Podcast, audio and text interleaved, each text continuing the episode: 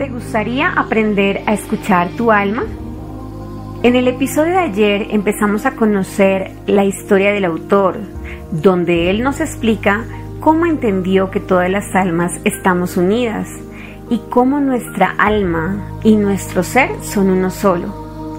También él nos explica cómo nuestras almas jamás sufren, no se preocupan por lo que sucede, porque ellas poseen toda la información y saben por qué debíamos pasar por esa prueba, qué lección estaba ahí escondida que debíamos aprender.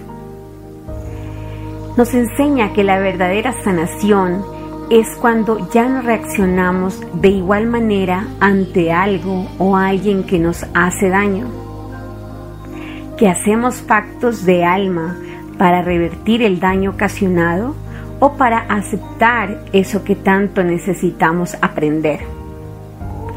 Hoy seguiremos con esta hermosa historia y aprenderemos más de cómo escuchar a nuestra alma o lo que ella piensa y cómo se difiere de lo que nosotros pensamos. Gracias por seguir aquí y seguir aprendiendo a escuchar tu alma, navegando del miedo al amor. Iniciamos. Recuerda tomar una posición cómoda, tres respiraciones profundas, conectar con tu alma y con tu escucha consciente. Empiezo con la lectura del libro. Prefacio, segundo fragmento. Mi padre, quien murió mientras yo escribía este libro, fue una parte clave del plan de mi alma.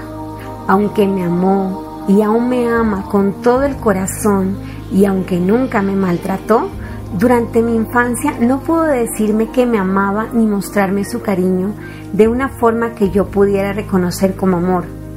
Además, por solicitud de mi alma, aceptó juzgarme repetidamente durante toda mi vida y muchos de sus juicios siempre me han parecido bastante severos, para mi alma, sus juicios y su falta de afecto durante las primeras etapas de mi vida debían tener el mismo efecto que el maltrato de mi madre.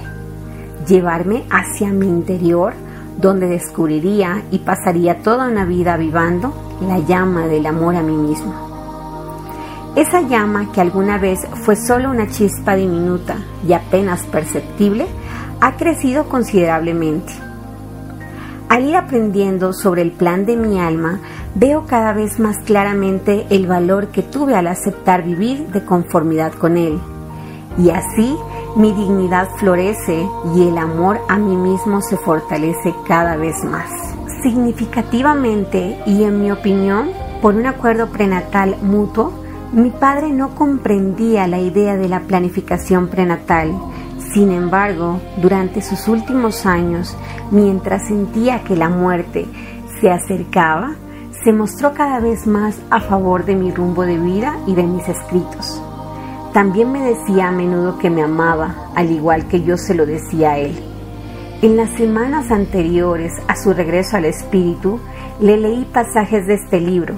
Siempre escuchaba con atención y después me miraba y exclamaba, no comprendo ni una palabra, pero tu manera de escribir es brillante. Y lo decía completamente en serio. Yo no podía evitar reír y me sentía profundamente conmovido por su apoyo. Después de su muerte, en un gesto tan maravillosamente cariñoso como encantadoramente irónico, se unió al equipo de seres no físicos que me ayudaron a escribir este libro. De hecho, estas palabras bien podrían ser suyas. En otras encarnaciones fui incapaz de lograr la independencia emocional y estas vidas también fueron importantes en la decisión de mi alma de escoger a mi madre. ¿Qué es la independencia emocional? Cuando le hice esta pregunta al espíritu, su respuesta fue que implicaba considerarnos a nosotros mismos la fuente principal de nuestro propio bienestar Lograr esto fue lo que motivó a mi alma a crear las circunstancias en las que se desarrollaría mi vida. Al igual que el amor a mí mismo, la independencia emocional es una lección de vida que aún estoy en proceso de aprender. En vidas anteriores creía que era importante, nuestras almas tratan de sanar las falsas creencias, entre ellas, sin duda, las que contradicen lo que el alma sabe que es cierto sobre ella misma. A pesar de ser consciente de su tremendo poder, mi alma diseñó para mí una familia que me ayudaría a afianzarme en la idea de la impotencia, y yo estuve de acuerdo en encarnar en ella. De nuevo, mi alma había puesto directamente ante mí un problema que debía sanar. También hubo vidas en las que me sentí carente de valor. Nuestras almas son chispas de lo divino y dado que somos chispas de nuestras almas, nosotros también somos divinos. Los sentimientos o creencias de impotencia o carencia de valor son importantes motivadores para el alma.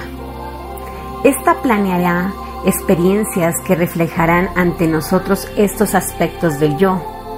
Tales sentimientos y creencias suelen permanecer en el subconsciente, pero cuando la vida lo refleja ante nosotros, se desplazan poco a poco hacia la luz de la conciencia, único lugar donde pueden ser sanados. Con frecuencia los planes de vida cuyo objetivo es arrojar luz sobre la impotencia o la carencia de valor, son algunos de los planes de aprendizaje por contraste más difíciles y las experiencias como el maltrato infantil, el incesto y la violación se encuentran entre ellas. En el fragmento del día de hoy, el autor nos trae una parte de la historia con su padre, cómo su padre jamás lo maltrató al contrario de su madre pero su padre nunca fue capaz de decirle una palabra de cariño, de amor, no pudo ser amoroso, no pudo estar muy cercano a él, sino fue hasta cuando ya él sentía cercana su muerte, cuando él empezó a cambiar con Robert y empezó a ser más cariñoso y a decirle palabras de amor. Para él fue una parte muy importante conocer su plan prenatal, aunque el padre de Robert nunca entendió, pero siempre lo apoyó. También nos enseña cómo él en vidas pasadas también pidió vivir cosas muy difíciles. Su alma lo llevó a aprender muchas cosas difíciles, entre ellas aprender su independencia emocional. ¿Cuál es la independencia emocional? Cuando nosotros entendemos que somos nosotros mismos la fuente principal de nuestro propio bienestar, que lo que necesitamos o lo que requerimos no está en alguien más, no está afuera de nosotros, todo está dentro, dentro de nosotros. Es conocernos, aceptarnos, amarnos, reconocernos. En eso se basa la independencia emocional. Él también nos enseña como una de las lecciones más importantes de aprender y más difíciles por contraste es el incesto, el maltrato infantil y la violación, porque siempre vamos a vivir la parte contraria a lo que debemos aprender. Entonces, si sufro de mucho maltrato, si hay muchas personas que me tratan de una manera muy déspota, quiere decir que yo debo aprender a colocar límites, yo debo aprender a decir basta, a mí no me trates de esa manera, siempre con el amor, siempre desde el amor, siempre que hacemos todo desde el amor, todo funciona de una mejor manera. Esto es todo por el día de hoy. Espero hayas aprendido un poquito más y te invito a que sigas conmigo navegando del miedo al amor. Te envío un abrazo lleno de luz y de cielo Dios te bendiga. Chao, chao.